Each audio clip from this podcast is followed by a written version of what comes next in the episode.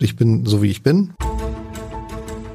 Das Scholz-Update, der Kanzler-Podcast der Funke Mediengruppe. Herzlich willkommen. Mein Name ist Lars Heider und kaum hatte Olaf Scholz sein Okay zu Kampfpanzerlieferungen an die Ukraine gegeben, da entbrennt und entbrannte in Teilen der deutschen Medien und auch in Teilen der Politik die Diskussion darüber, ob als nächstes nicht Kampfjets kommen müssen. Was die SPD-Co-Vorsitzende Saskia Esken nicht ausschloss und sich daraufhin gleich, na, ein Rüffel des Kanzlers wird zu viel gesagt, aber der Kanzler hat gesagt, nee, er schließt das aus. So. Und nun ähm, fragen wir uns natürlich, wie geht das Ganze jetzt weiter? Und was bringen eigentlich diese Kampfpanzerlieferungen? Und was denken eigentlich all die Menschen da draußen in anderen Ländern über die Bundesrepublik Deutschland und ihre Unterstützung der Ukraine. Und wie ist das deutsch-französische Verhältnis eigentlich wirklich? Das sind alles viele Fragen, die mein heutiger Gast sehr, sehr gut beantworten kann. Ich freue mich sehr auf Tina Hildebrand, die Leiterin der Politikredaktion der Zeit, die Olaf Scholz neulich in einem Text zusammen mit ein paar Kollegen als Führer einer intellektuellen Großmacht bezeichnet hat. Zumindest betrachte er sich so. Und das Gegenpendant, das Pendant war dann Joe Biden als Führer einer wirklichen Großmacht. Liebe Tina, toll, dass es heute geklappt hat. Du hattest eben die gute Idee mal zu sagen, wir zeichnen diesen Podcast auf und wir sprechen so, wie wir sprechen. Und wenn wir uns mal versprechen, dann könnten wir das rausschneiden, wenn es ganz schlimm ist. Aber an sich machen wir das nicht. So wirkt es dann vielleicht am, am, am authentischsten. Wichtiges, wichtiges, wichtiger Punkt ja auch bei Olaf Scholz. Also, die Frage, diese Kampfpanzer, was bringen die eigentlich? Für diesen Krieg. Hallo Lars erstmal. Hallo. Guten Tag, ich freue mich, dass ich hier bin, genau. Ähm, danke auch für die Möglichkeit, Versprecher rauszuschneiden, denn äh, das ähm, machen wir in unserem Podcast manchmal, das Politikteil. Und ich habe jetzt schon mal die Erfahrung gemacht, man muss ja sehr genau aufpassen bei diesem Thema, damit man nicht irgendwelche Missverständnisse erzeugt. Also was bringen die Kampfpanzer? Äh, nein, die Kampf, die Kampfflugzeuge, da geht's schon los. Die würden vermutlich recht viel bringen. Worüber sprechen wir? Sprechen wir erstmal über die Kampfpanzer oder über die Flugzeuge? Wie du willst. Lass uns um, über die Kampfpanzer, aber die kommen ja auf jeden Fall. Was bringen die? Ja, also ich sag's jetzt hier auch nochmal, ich bin keine Militärexpertin, will auch gar nicht so tun, als ob ich das bin, aber natürlich spreche ich mit vielen Militärexperten und ähm, wenn man das zusammenfasst, dann kann man, glaube ich, sagen, sie bringen eine Menge was die Kampfkraft der Ukraine angeht. Die Ukraine kann sich besser verteidigen. Sie war ja, sie hatte ja erst unerwartet große Erfolge gehabt. Dann ging es jetzt zuletzt aber nicht so richtig weiter. Und das lag eben auch daran, dass denen so ein bisschen die Feuerkraft äh, ausging. Es sagen aber auch alle, das ist keine Wunderwaffe, die jetzt den Krieg entscheidet. Also alle sagen, es ist einerseits nötig, damit nicht Russland bald gewinnt, denn das ist ja das, was keiner oder was alle also zumindest die Bundesregierung und wahrscheinlich auch große Teile der Öffentlichkeit nicht wollen. Aber es wird auch nicht dieses eine Ding sein, auf das alle hoffen, das dann morgen den Krieg beendet. Gibt es dieses eine Ding überhaupt?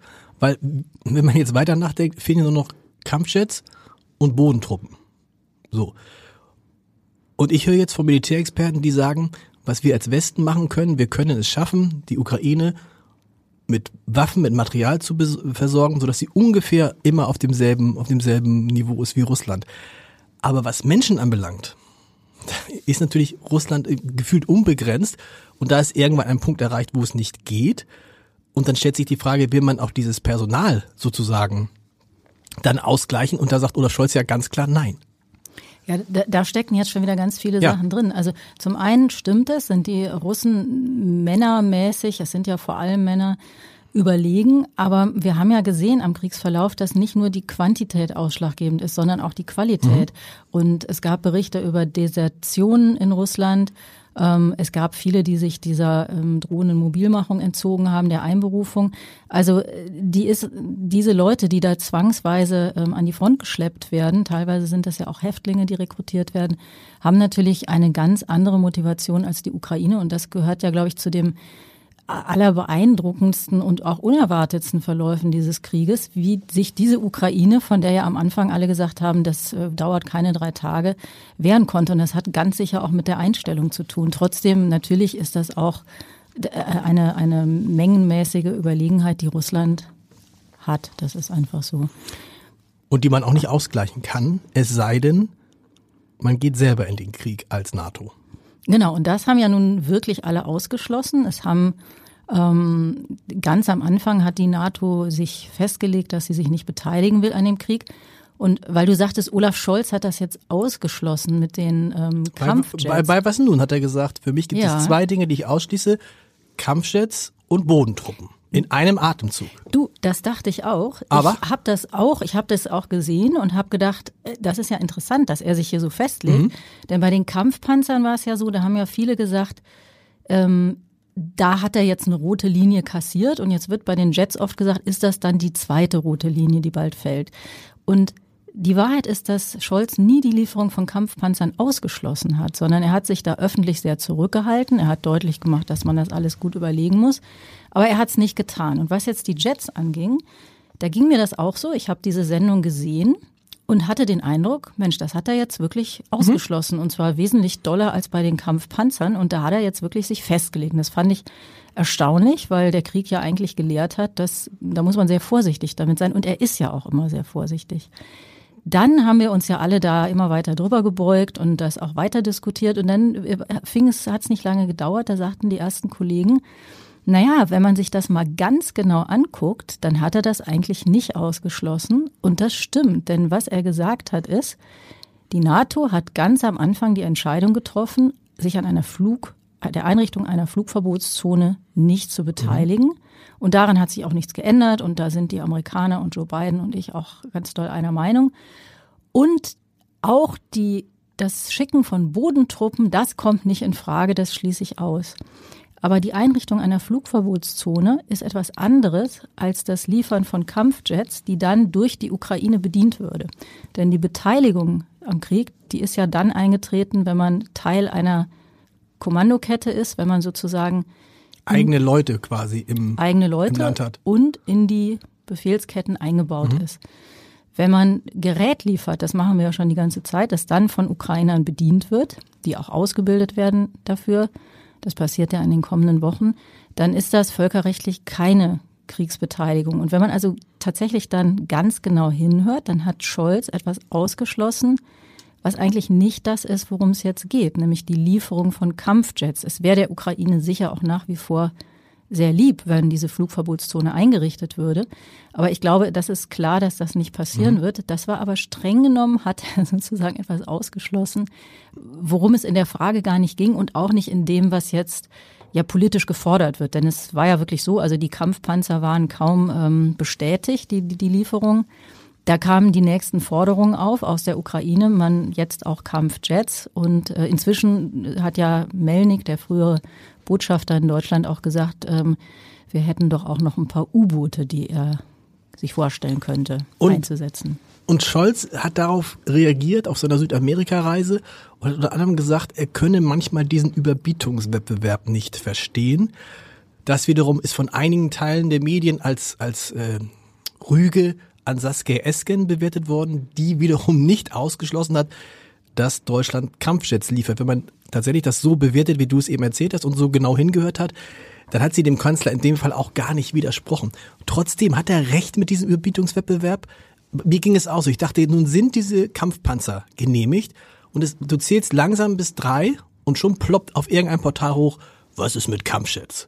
Und ich wette, wenn Kampfjets kämen, viel ist dann nicht mehr übrig, ne? So, was ist mit Bodentruppen? Also gibt es diesen, woher, oder andersrum, woher kommt diese vermeintliche Sehnsucht in Teilen der deutschen Medien nach dieser Eskalation? Ich habe das hier auch mit, in diesem Scholz-Podcast schon mit mehreren Wissenschaftlern auch besprochen, die gesagt haben, das gibt es so in anderen Ländern gar nicht. Dieses, kaum ist das eine da, zack, wird das andere gefordert. Ich, ich glaube, man muss da zwei Sachen unterscheiden. Also äh, Scholz ist da, ähm, einerseits wird er sich sicher bestätigt fühlen, denn das ist was, was ihn nervt, dieses immer, dieses Fordern nach mehr. Und er wird sicher auch schon geahnt haben, dass da äh, die Folge dann sofort das Fordern noch nach mehr ist. Man muss aber, glaube ich, unterscheiden zwischen der Ukraine und der Öffentlichkeit mhm. und Politikern der Opposition und Politikern der Koalition, die sich da irgendwie hervortun wollen. Und die Ukraine fordert natürlich immer mehr, weil es wird ja jetzt auch immer gesagt, wir müssen gucken, was die Ukraine braucht. Und das ist ja ein Problem bei diesem, bei der Definition von diesem Brauchen ist ja, gestern wurde in einer Sendung gefragt, welche Waffen würden denn der Ukraine helfen? Und da hat, ich weiß gar nicht, ob es ein Kollege war oder ein Militärexperte, gesagt, alle.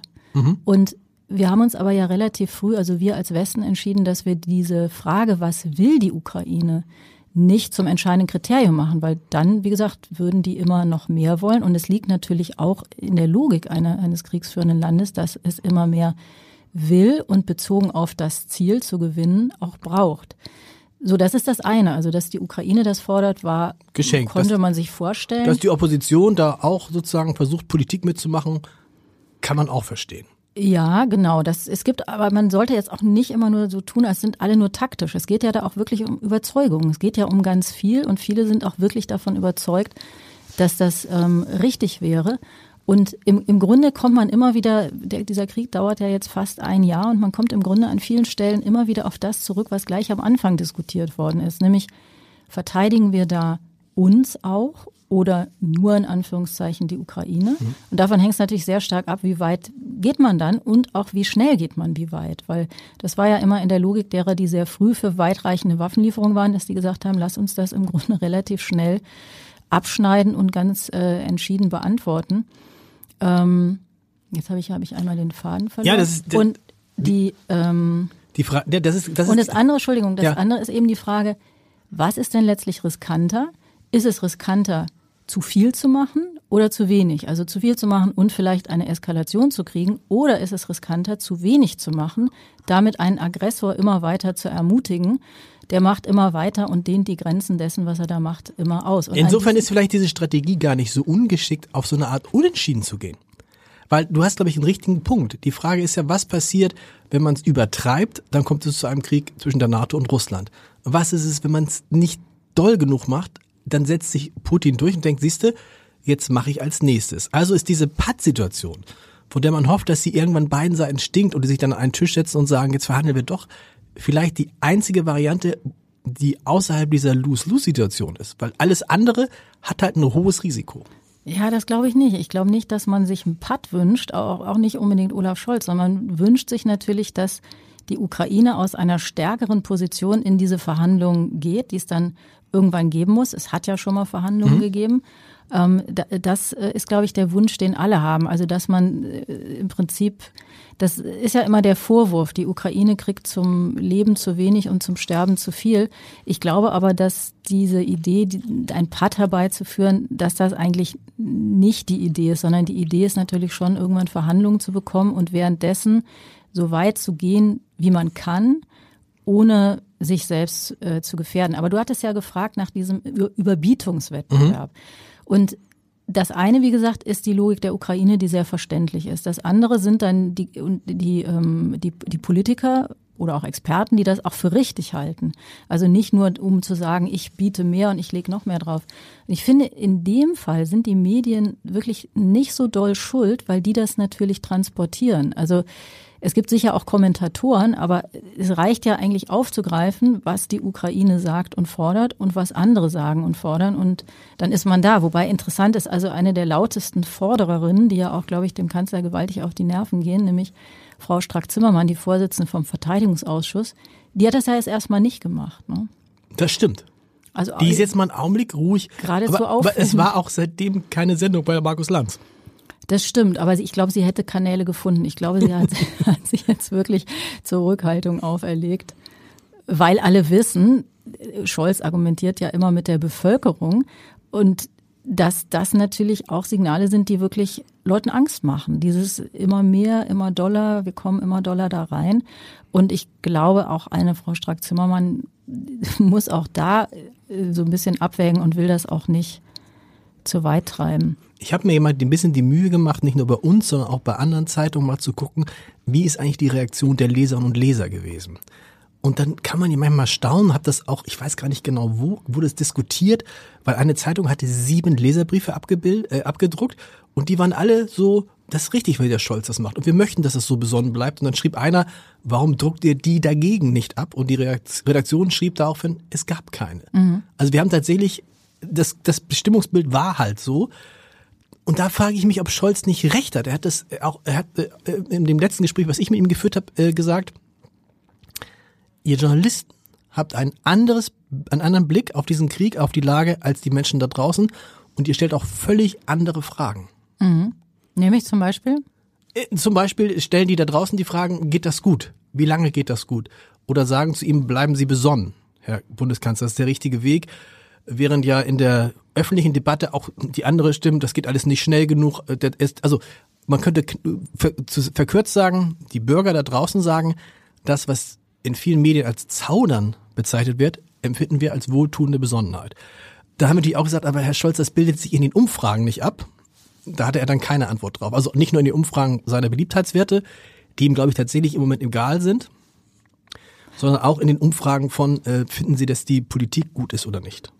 Ja, wobei er selber hätte ja sicher den Anspruch, das Richtige zu tun und mhm. nicht das, was äh, Umfragen sagen. Genau. Also jetzt mal angenommen, die Umfragen wären anders, dann würde er ja im Prinzip argumentieren, dass man trotz der Umfragen das machen muss, was man für richtig hält. Das ist Führung aus seiner Sicht, genau. Genau, und die Umfragen sind ja auch beeinflussbar, das muss man sagen. Natürlich gibt es auch immer Gewöhnungseffekte. Also inzwischen würden, glaube ich, mehr Leute die Frage, ist, sind die Panzer, Panzerlieferungen richtig, mit einem Ja beantworten. Also auch eine spekulative Frage als zu Beginn genau. des Konflikts. Da kamen wir ja von ganz woanders her. Also die Vorstellung, dass irgendwo Waffen hingeliefert werden, war ja so weit weg.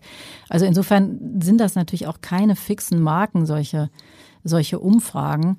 Und ähm, die, die Umfragen sind ja auch sehr unterschiedlich in Ost und West, muss man sagen. Da gibt's ja auch nochmal deutliche Unterschiede, ähm, wie äh, Ostdeutsche und Westdeutsche darauf gucken. Ich glaube, zuletzt gab's eine Umfrage, wo in Ostdeutschland immer noch eine Mehrzahl diese aktuellen Leopardlieferungen für äh, falsch gehalten mhm. hat. Keine, keine 70 Prozent, aber eine deutliche Während Mehrheit. insgesamt, glaube ich, in der Zwischenzeit es umgekippt ist, nachdem jetzt geliefert wurde. Aber dieses, dieses Gefühl, die Menschen finden diesen besonnenen Kanzler eigentlich gut. Das Gefühl, was er hat. Mhm. Was man auch haben kann, das findet sich ja in der veröffentlichten Meinung und in den Umfragen gar nicht wieder. Also täuscht er sich da? Nee, da täuscht er sich nicht. Ich glaube, auch jeder findet einen besonnenen Kanzler gut. Auch Journalisten würden sich ja keinen Kanzler wünschen, der total von der Rolle ist und hektisch und immer irgendeinem Druck nachgibt. Aber da sind wir wieder bei dem, was ich vorhin gesagt habe. Die Grundfrage, wie man es in dieser Frage hält, mhm. ist, glaube ich, die, Glaubt man, dass es riskanter ist, ähm, zu handeln, also zu handeln durch Waffenlieferungen und so weiter?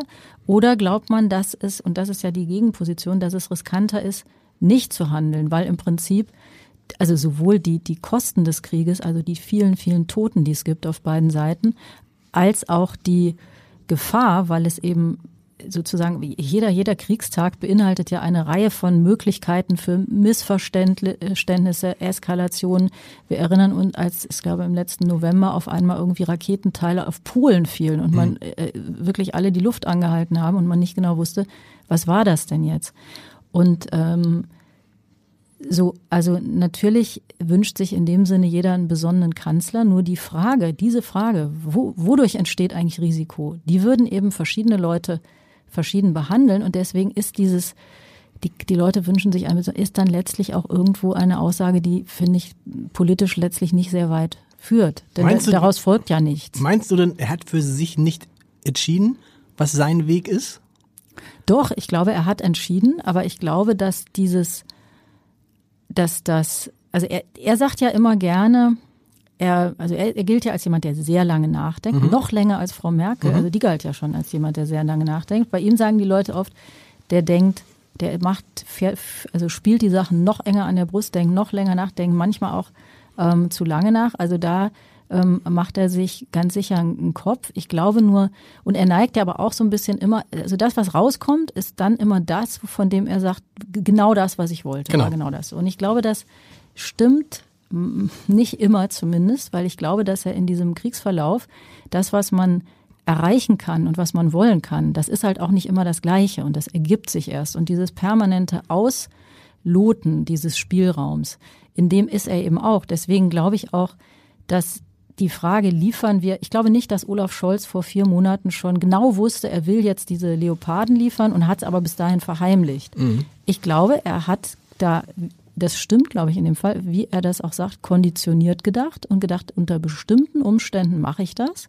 Aber ob diese Umstände dann eintreten, das weiß man ja vorher gar nicht. Und deswegen glaube ich, dass er nicht immer genau weiß, wo er hin will, aber er weiß schon genau, wie er es machen will. Und er hat im Prinzip die Vorstellung, dass man sowas auch erspüren muss, dass das im Grunde, sagen wir mal, die Essenz dann der Politik ist, auch im Unterschied zu irgendwelchen Berechnungen von, er haut ja ganz gerne mal auf Wissenschaftler und Experten drauf. Also er glaubt schon, dass diese ganze Expertise ein, eine politische Ergänzung braucht. Und die kann, kann man nur so in so einem ganz, ganz schrittweisen, ja, sich vorrobben im Prinzip erspüren, wo diese Spielräume sind. Das ist seine Idee. Das heißt, er hat nicht, diesmal nicht einen Plan. Wolfgang Schmidt, der Kanzleramtsminister, sagt ja immer, Olaf Scholz ist Angela Merkel mit Plan. So, ein schöner Satz. Den hat er jetzt nicht? Du meinst wirklich, dass er sozusagen Stück für Stück entscheidet und nicht sagt, eigentlich ist mein Plan so und so. Das kennt man ja auch von Scholz, dass er dann, wenn alles vorbei ist, sagt, naja, also jetzt kann ich ja sagen, ich habe es immer schon so. Ich wusste genau, dass genau, es so. Das also so wie bei seiner Wahl, wo er sagte, genau. was habt ihr eigentlich alle? Ich wusste immer, dass genau. es so kommt. Aber er hat auch gesagt, ich wusste immer, dass ich Parteivorsitzender oder ich glaube, ich mhm. bin ganz sicher, ich werde Parteivorsitzender. Er ist es nicht geworden. Also nicht immer liegt Olaf Scholz richtig. Und hier geht es ja um wesentlich größere Fragen noch, auch wenn die SPD sehr groß ist, als diese Frage. Und ich glaube, dass der, ähm, sagen wir mal, ich glaube, er hat Prioritäten. Und die Priorität Nummer eins ist, das Risiko von Deu für Deutschland zu minimieren. Das genau. ist, glaube ich, sein, seine Priorität Nummer eins. Und davon sozusagen, dann schichtet er ab, was dient der Sache, was schadet der Sache, wie kann man das dann so abfedern, Beispiel jetzt äh, ähm, nur mit den Amerikanern zusammen, mhm. dass er findet, dass es gewährleistet. Und da muss man ja sagen, wenn man das weiß, diese Priorität Nummer eins, dann versteht man doch auch, warum er so ist, wie er ist. Ich, ich wundere mich immer, dass so viele Leute sagen, ich verstehe den, kannst du nicht. Äh, was, was ist seine Idee? Warum verhält er sich so? Er will das Risiko für Deutschland so gering wie möglich halten und er will einen Krieg zwischen der NATO und Russland verhindern. Und danach richtet sich all das, was er tut, oder?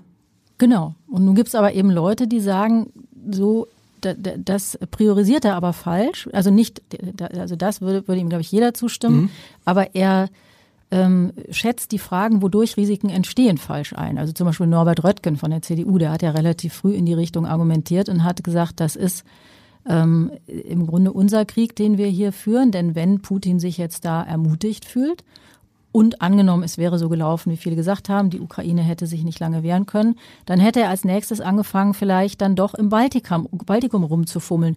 Er macht das ja auch oft so unterhalb von irgendwelchen eindeutigen Aktionen. Genau aus dem Grund, weil er natürlich keinen Bündnisfall auslösen will. Aber dass da gefährliche Situationen entstehen und das, das ist, glaube ich, auch eine der Grundunterschiede in diesem Krieg, dass die einen im Prinzip relativ früh zu dem Schluss gekommen sind, dem geht's nur um die Ukraine. Weiter will der gar nicht. Mhm. Und das ist kompletter Unsinn, die Vorstellung, dass der Putin irgendwie weiterdenkt und sich noch mehr ausdehnt und so. Und die anderen sehen das nicht so.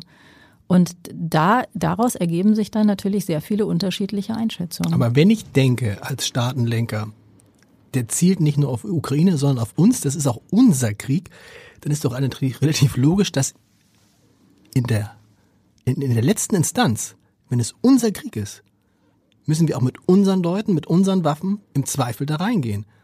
Das ist ja die Logik der Ukraine am Anfang gewesen. Das, das haben die ja, deswegen haben die ja auch immer gesagt, wir kämpfen hier auch für euch. Genau. Das war ja genau dieses, diese Konstruktion, mit der man die, diese Logik dann äh, auch befördern will. Das setzt aber auch da voraus, dass das Ende immer feststeht. Und es gibt ja dieses berühmte Beispiel, also von dem, es gibt ja bestimmte Fische, die sich in Aquarien äh, wo es davon abhängt, wie groß sie werden, wie groß das Aquarium ist. Mhm. Und so ist es eben auch sehr oft in der Politik. Und einer wie Putin oder auch viele andere gehen natürlich oft so weit, wie sie können. Also die Frage, was ist denn aus seiner Sicht erreichbar, das ist auch ein moving target. Also das kann sich auch verändern. Und deswegen ist diese Frage, unter Umständen zu unterschiedlichen Zeiten anders zu beantworten. Also es kann sein, zu einem bestimmten, es ist ja genau wie wenn es darum geht, will einer Kanzler werden. Also mhm. vielleicht wacht ein Bundestagsabgeordneter in seiner ersten Legislatur, denkt nicht äh, jeden Tag, ich will Kanzler werden, die soll es auch gegeben haben. Aber dann wird er immer größer, dann wird er Minister äh, und so weiter. Und irgendwann ist das eine Option, die in Reichweite mhm. ist. Und dann ist es vielleicht auch eine Option, die ihn auf einmal sehr beschäftigt. Und dann liegt das in der Logik einer Entwicklung, ohne dass man von Anfang an wusste, die, also diese Frau oder dieser Mann wird auf alle Fälle Kanzler werden. Du kannst das so schön erklären. Man kann es auch einfach verstehen, was Olaf Scholz möchte und warum er das möchte. Und dann erklärt er sich bei den Kolleginnen und Kollegen beim ZDF. Und ich weiß nicht, wie es dir geht, und man hört da rein und denkt, ach, die meisten Leute werden es wieder nicht verstehen. Warum kann er nicht ganz einfach sagen, es geht mir darum, das Risiko für Deutschland zu minimieren, es geht mir darum, einen Krieg zu verhindern, das sagt er, aber er sagt es auch irgendwie so verschwurbelt und deshalb handle ich so, wie ich handle.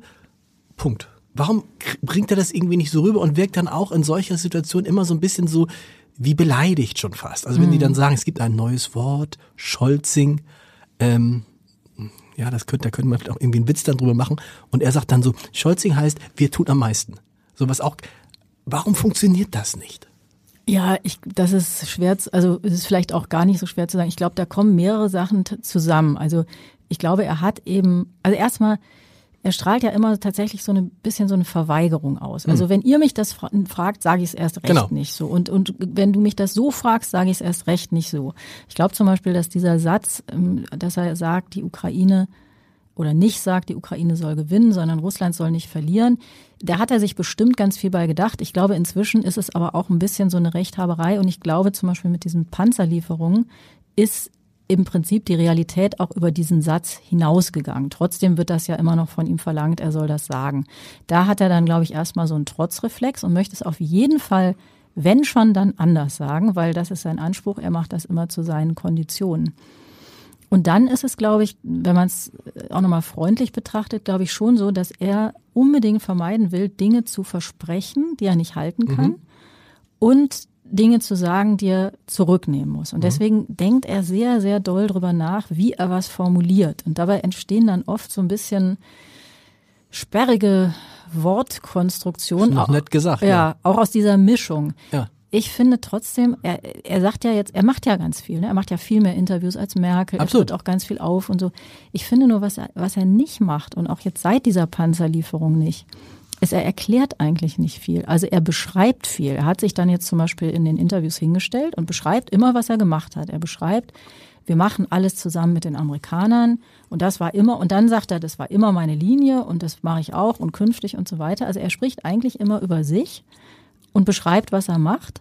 Aber er erklärt eigentlich nicht warum. Er hat auch jetzt nicht gesagt, warum eigentlich mit den Amerikanern, sondern er sagt nur mit den Amerikanern, weil das die Sicherheit von Deutschland vergrößert. Warum vergrößert das die Sicherheit von Deutschland? Sowas erklärt er nicht. Und vielleicht ist es auch so, dass ihm das vollkommen klar erscheint. Er hat ja in dem einen Interview auch so ein bisschen, er patzt ja manchmal so ein bisschen genau. rum. Da hat er doch gesagt, ich möchte fast sagen, das ist äh, die Frage, ist es selbsterklärend oder genau. sowas, ne? Ich glaube, das ist übrigens, das glaube ich, so wie ich ihn kenne, ein totaler Punkt er fragt sich, warum man ihm immer diese Fragen stellt. Für ihn ist alles klar. Für ihn ist alles gesagt. Äh, ist es doch auch eindeutig, warum er das macht. Und deshalb, glaube ich, gibt er sich auch gar keine Mühe, das zu erklären. Ähm, und hat dann vielleicht dieses Gefühl, wenn die es nicht verstehen, ja, was, was soll ich dann, wie oft soll ich nach dem Motto, wie oft soll ich es denn noch sagen? Denn du hast ja recht, er gibt ja so viele Interviews, wie er sein ganzes Leben noch keine Interviews gegeben hat, auch auf verschiedenen Ebenen. Mhm. Aber dieses es, mein Eindruck ist ja, es bringt ja nichts. Du sitzt da und hörst ihn eineinhalb Stunden bei Malbrit Illner oder eineinhalb Stunden bei Anne Will oder bei Was Nun. Genau. Und man ist genauso schlau wie vorher, obwohl es so einfach wäre. Ja, ich glaube, das ist wirklich ein Missverständnis. Wahrscheinlich denkt er wirklich, wie du sagst, meine Güte, jetzt habe ich das doch so oft erklärt, aber sozusagen diejenigen, die ihn nicht verstehen, würden eben sagen, nee, erklärt, erklären im Sinne von begründen und nicht einfach nur sagen, was mache ich. Das hat er eben dann doch oft nicht so viel gemacht. Das macht er, das lässt er ja machen durch Leute um ihn rum, die das dann irgendwie so ein bisschen erklären. Was Aber er so hinten andersrum als Merkel. Merkel hatte ja immer Helge Braun oder äh, Peter Altmaier und er hat dann Wolfgang Schmidt oder Steffen Hebestreit. Aber die erzählen das halt im Off. Das kriegen die normalen Leute ja nicht mit. Ja, genau. Das krieg, also das transportiert sich natürlich Klar. auch. Also alle versuchen rauszufinden, was motiviert ihn denn jetzt, und das wird natürlich auch irgendwie die versuchen, das zu vermitteln. Aber das stimmt. Er selber macht das äh, macht das eigentlich nicht. Das, was du vorhin gesagt hast, die Leute sind trotzdem, also das ist ja auch eine Frage, wie zufrieden sind die eigentlich? Mhm. Man kann immer sagen, für eine Regierung, ähm, die, ähm, also man kann einmal sagen, die Umfragezahlen sind nicht so gut, vor allem seine nicht. Man kann dann auch wieder sagen, eine Regierung nach einem Jahr, dafür ist das eigentlich ganz passabel. Genau. Die sind immer runtergegangen. Also, aber ich glaube schon, womit er recht hat, ist, dass im Grunde die Wiederholung von Dingen hängen bleibt.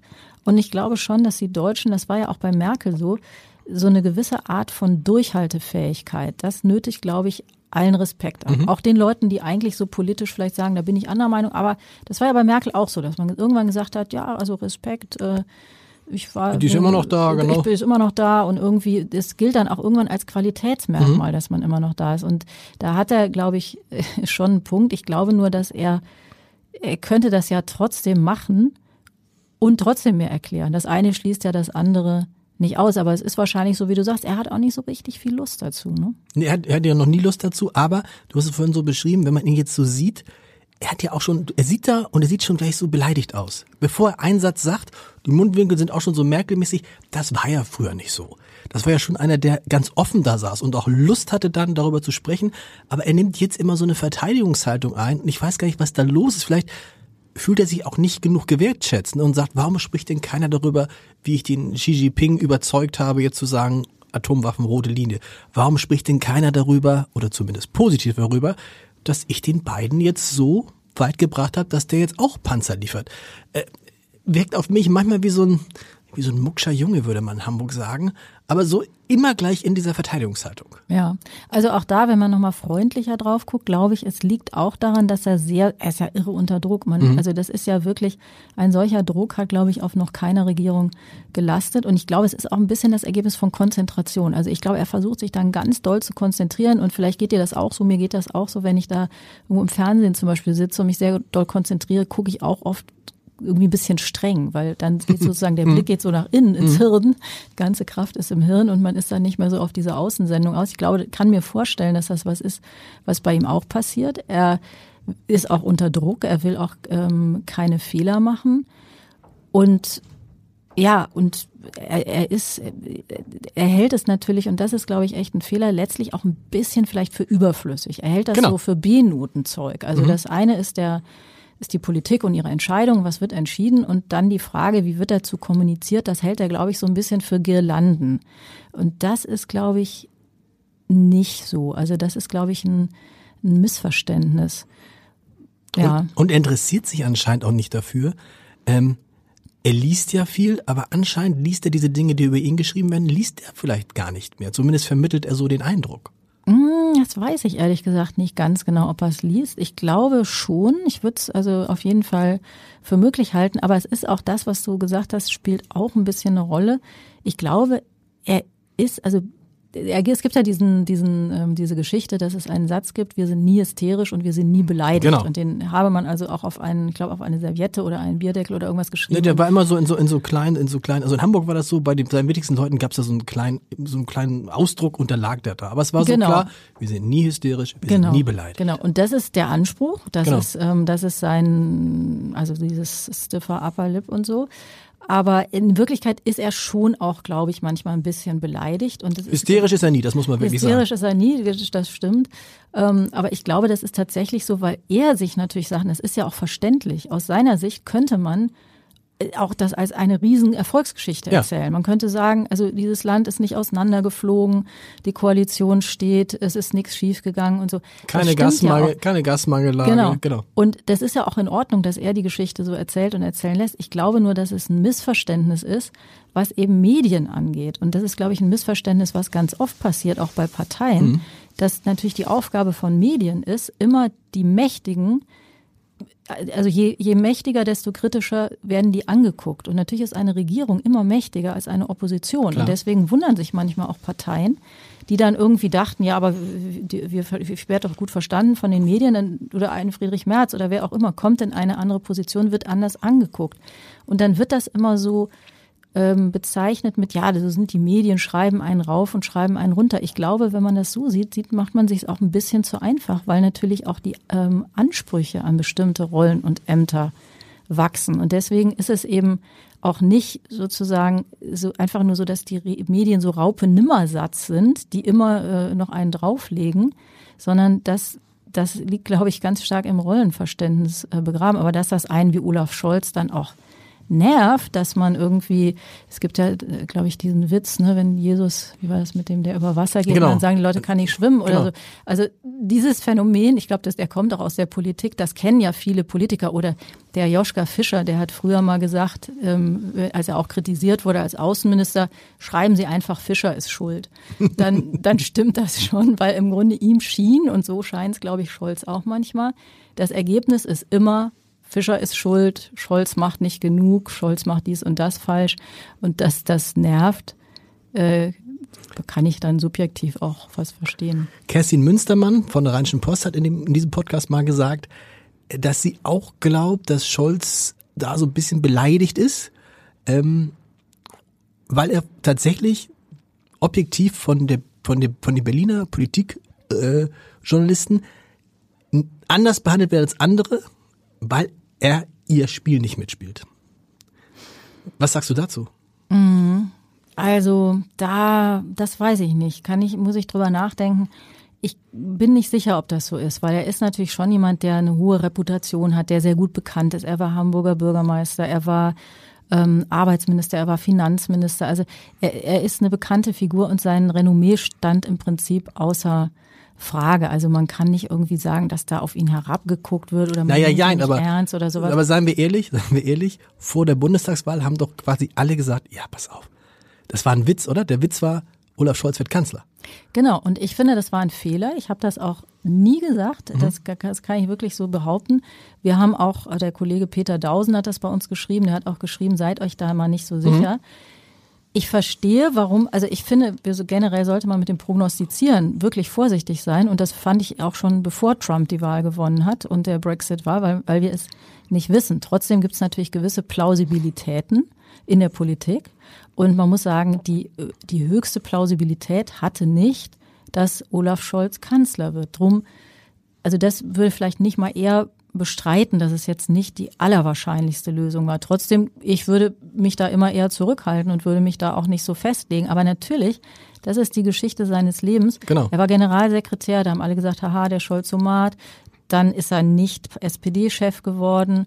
Dann haben Leute gesagt, der kann auch gar nicht Kanzler werden und so. Und natürlich ist seine subjektive Empirie, ich werde immer unterschätzt und am Ende klappt's doch. Und das meine ich nämlich jetzt auch mit, mit, der, mit, mit seiner Politik, ne? dass er sich dann so denkt, naja, die Leute, die mich jetzt dafür kritisieren, das sind dieselben, die mir jahrzehntelang gesagt haben, du wirst niemals Kanzler.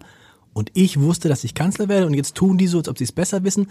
Und am Ende habe auch ich, habe ich jetzt auch wieder recht. Und das führt natürlich zu so einer Selbstvergewisserung, die wiederum dazu führt, und das sagen ja auch Berater aus seinem Umfeld, ist immer so, dass er dieses Besserwisserische eher nicht abgelegt hat, sondern dass sie das verstärkt hat und dass er sagt, ich mache am Ende genau das, was ich für mhm. richtig halte, weil da gibt's ja den schönen Satz, weil wie viele Leute sind Kanzler der Bundesrepublik Deutschland geworden? Ach, neun. Und ich bin Kanzler der Bundesrepublik Deutschland geworden, obwohl mir, obwohl mir alle gesagt haben, so wie du auftrittst, so wie du bist, wirst du es niemals. Ja, und ich glaube, dass er, ähm, das, ich glaube, dass er da trotzdem eine Sache ausblendet und er ist ja auch, glaube ich, deswegen so vorsichtig, weil er zu Recht sagt, das, was ein Kanzler sagt, hat ein anderes Gewicht als Klar. das, was irgendwer sagt. Das ist, glaube ich, auch so. Und das ist eine der ersten Sachen, die Kanzler merken. Also alle Späne der Aufmerksamkeit und so weiter richten sich auf dich in dem Moment, wo du Kanzler bist und Dinge gewinnen auch ein anderes Gewicht. Bis hin zum Pullover, den du trägst. Absolut. Genau. Also ähm, das ist auf jeden Fall so. Und das hat er auch erkannt an der Stelle. Und das ist auch schon mal eine gute Sache, weil es gab eben auch Leute, ganz anderer ganz anderer Umfang oder so. Zum Beispiel ein Kurt Beck, der Parteivorsitzender der SPD wurde und dann auch dachte, er war, er sei an den Medien gescheitert. Mhm. Ich glaube, dass das nicht stimmt, sondern ich glaube, er ist daran gescheitert, dass er dachte, ich kann das, was ich immer gemacht habe, weitermachen. Nur jetzt halt von Berlin aus. Mhm. Und das ist, glaube ich, ein Trugschluss. Das heißt, an der einen Stelle hat Olaf Scholz, glaube ich, wirklich erkannt, was es heißt, Kanzler zu sein. Und an der anderen Stelle aber nicht. Und das ist eben, dass diese dieses Nichtsprechen von ihm, das lässt eben Interpretationen zu. Und seine Meinung wäre jetzt sicher immer zu sagen, ist doch vollkommen wurscht, wer da, die können da alle reden, am Ende entscheidet genau. nur, nur, nur ich und nur ich bin der Kanzler. Nur diese Interpretationen haben eben auch wieder Wirkung. Also die, die sind dann eben, die, die verselbstständigen sich teilweise, darauf reagieren wieder Leute, dann grooven sich Leute ein, dann hat das äh, Auswirkungen, dann korrigiert sich vielleicht das wieder, aber die, die Hälfte hat es nicht mitbekommen oder so. Und deswegen ist es, glaube ich, am Ende dann doch nicht egal und ist auch das Schweigen eines Kanzlers, das ist auch genauso bedeutsam wie das Wort eines Kanzlers. Und ich glaube, dass er da, ich weiß nicht, ob er das schon so. Aber er wird es ja wahrscheinlich auch nicht mehr lernen, dazu kommt ja noch ein Punkt, diese Angst vor ihm, du hast es schon angedeutet, dass Sätze von ihm falsch verstanden werden können. Und ich glaube, da ist so diese, diese Erfahrung hm, G20 2017, wo er diesen Satz gesagt hat, naja, wir bringen auch jedes Jahr den Hafengeburtstag hinter uns und damit ja gar nicht die Sicherheitslage meinte, sondern nur die Verkehrslage, was auch eine Katastrophe war, wir erinnern uns alle. Aber ähm, dieser Satz, die wird ja gar nicht los. So, und hat er gemerkt, okay, wenn ich einmal so einen falschen Satz sage, der bleibt stehen und stehen und stehen. Ich habe das Gefühl, und seitdem formuliert er noch abstrakter, nennen wir es mal so, und dann kommt diese Kanzlergeschichte noch dazu. Und ich, ich bin mir gar nicht sicher, ob es nicht besser wäre, wenn er einfach möglichst wenig sagen würde. Weil dadurch, aber das dass macht er ja. Nein, aber, er, nein, aber, aber er, er gibt ja viele Interviews, aber in diesen Interviews sagt er halt nichts. Und ich, also mir persönlich auch als Bürger und Wähler denke ich so, boah ja, dann lass es. Ja, man hat so ein bisschen das Gefühl, dass diese Interviews so sozusagen sein Kompromissangebot sind. Ja, muss ich halt machen, ne? Mach ich mach, Genau, ja dass, dass dann der Steffen Hebestreit sagt, hier, ja. die Leute, du musst mehr kommunizieren. Dann sagt er, na gut, mach mir drei Termine für ein Interview. Aber er will eben eigentlich nicht. Und genau. das ist das, wo wir vorhin darüber gesprochen haben. Also eine bestimmte Art von Erklärungen will er auch irgendwie nicht abgeben. Und deswegen, glaube ich, funktioniert es dann einfach über die Zahl auch nicht. Und er kann es auch nicht, das muss man dazu sagen, oder? Ich weiß es nicht. Er ist ja Jurist und ein Jurist ist ja eigentlich einer, der ähm, sich sehr gut auf Argumente und Begründungen verstehen müsste. Oder? Ja, aber so in diesem, das, das, wer hat das hier mal erzählt? Ich glaube, Christoph Heusgen hat das mal erzählt, ähm, dass Olaf Scholz halt auch im Zusammenhang mit anderen Regierungschefs so unglaublich schlecht ist im Smalltalk. Und ich weiß nicht, ob du mal versucht hast mit Olaf Small. Ich habe das mal in diesem Podcast, als er hier mal im Podcast war, da war der Podcast zu Ende. Ich habe die Geschichte, glaube ich, schon mal erzählt. Und dann merkte ich, dass er irgendwie noch das Gespräch aufrechterhalten wollte. Und dann sagte er, weil er wusste, dass ich HSV-Fan bin, und der HSV hat ja am Wochenende gewonnen. Und dann dachte ich, huh, so, ja, das stimmt. Und dann war das Gespräch schon wieder so. Also, verstehst du, was ich meine? Die, ja, ja. Ihm ist es nicht gegeben. Er kann wunderbar über Politik sprechen, aber darüber hinaus so ein Gespräch im Laufen zu halten, ich weiß nicht, wie es dir geht, wenn man ihm begegnet, der ist ja freundlich und höflich, höflicher als viele andere Politiker, aber dass man mal mit ihm so richtig ins Gespräch kommt, ist ja. schwierig. Und es gibt natürlich, also Höflichkeit ist ja einerseits eine Form von ähm, liebevollem Verhalten gegenüber der Umwelt, aber es hat natürlich manchmal kann es auch fast schon eine arrogante Form bekommen, nämlich wenn man sagt, du kriegst von mir nichts, mhm. keine Emotionen, du kriegst nicht mal meinen Ärger. Und manchmal hat es bei ihm solche Züge. Also ich, habe mit ihm, glaube ich, noch nie ein persönliches Gespräch geführt, wo er irgendwas gefragt hat oder so. Ich finde, das muss er auch wirklich gar nicht, denn darum geht's ja überhaupt nicht. Ich habe ihn aber schon sehr, sehr munter erlebt und zwar, ähm, wenn es um Architektur geht. Also wir mhm. haben mal ein Interview gemacht und äh, bei ihm im Kanzleramt und da hing, hängt ein Foto von dem, das darf man glaube ich verraten, das mhm. ist jetzt nicht aus dem Nähkästchen geplaudert, von dem Pavillon bei der deutscher Pavillon bei der Biennale. Ich weiß mhm. nicht, wann sie ist. Und da blühte mein Kollege Heinrich Wefing, der, äh, der hat äh, das auch studiert, kennt sich sehr gut aus, hat sogar mal ein Buch geschrieben über das Kanzleramt und das hat dem Olaf Scholz richtig gut gefallen. Also da, da also der konnte ohne Ende über dieses äh, Bild und diesen Pavillon und die Architektur und die Leichtigkeit reden, bis irgendwann der Regierungssprecher gesagt hat, also ich könnte euch noch stundenlang zuhören, aber, aber ähm, wir, wir haben, wir haben noch ein Stunde. Gespräch mit Joe Biden gleich, genau. genau. Nee, aber ihr habt nur eine Stunde hier für euer ja. Interview oder sowas. Also er kann das schon, aber er kann das im Prinzip immer nur über Themen. Also er kann das nicht sozusagen auf so einer zwischenmenschlichen Ebene, das kann ich mir total vorstellen, dass dann da auch nichts mehr kommt. Aber wenn er so ein Thema am Wickel hat, was ihn interessiert. Dann geht es. Dann geht's. Und, und er kann auch, er kann auch dabei natürlich, das habe ich ein paar Mal erlebt, er kann auch über sich selber durchaus lachen. Also wenn wir mal denken, nee, also wenn einer Olaf Scholz kritisiert, nee, der kann auch über das Ganze, ich weiß mal, dass ich ihn mal gefragt habe bei irgendeinem Thema, ob er sich da nicht zu klein machen würde. Mhm. Und er guckte so und dann grinste er so, schlumpfig würde Söder sagen, mhm. und sagte nur als Antwort, ich bin 1,70 Meter. Mhm. So, also sowas geht auch. Aber tatsächlich ist das dann immer, wenn die Kameras aus sind, im Zweifel. Und ansonsten fühlt er sich, glaube ich, da so ein bisschen, tatsächlich so ein bisschen gezwungen. Tina, vielen Dank, das war hochinteressant. Äh, wir werden dem, man, man hat das Gefühl ja, dass diese, diese Kommunikation ist der Schlüssel zu allem. Ne? Also, und das ist das Problem. Er glaubt, das Wichtige ist Politik machen und unterschätzt völlig, wie wichtig es ist, diese Politik zu erklären. Naja, und er unterschätzt möglicherweise, dass das Sprechen auch Teil des Machens ist. Ja. Also das ist, glaube ich. Äh, Oder er überschätzt das, weil er weiß, jeder Satz, den ich sage, kann wie eine Entscheidung gewertet werden. Äh, und dann bleibt auch dabei, man möchte jetzt auch nicht Kanzler sein. Nächste Woche eine besondere Folge. Ähm, ich sag nicht, ich sag nicht mehr eine besondere Folge. Und der Mann, mit dem ich über Olaf Scholz spreche, der ist jemand, der auch gerne mal mit Olaf Scholz sprechen würde. Aber bisher als Kanzler noch nicht die Gelegenheit hatte. Markus Lanz ist nächste Woche in diesem Podcast zu hören. Für heute vielen Dank und bis nächste Woche. Tschüss.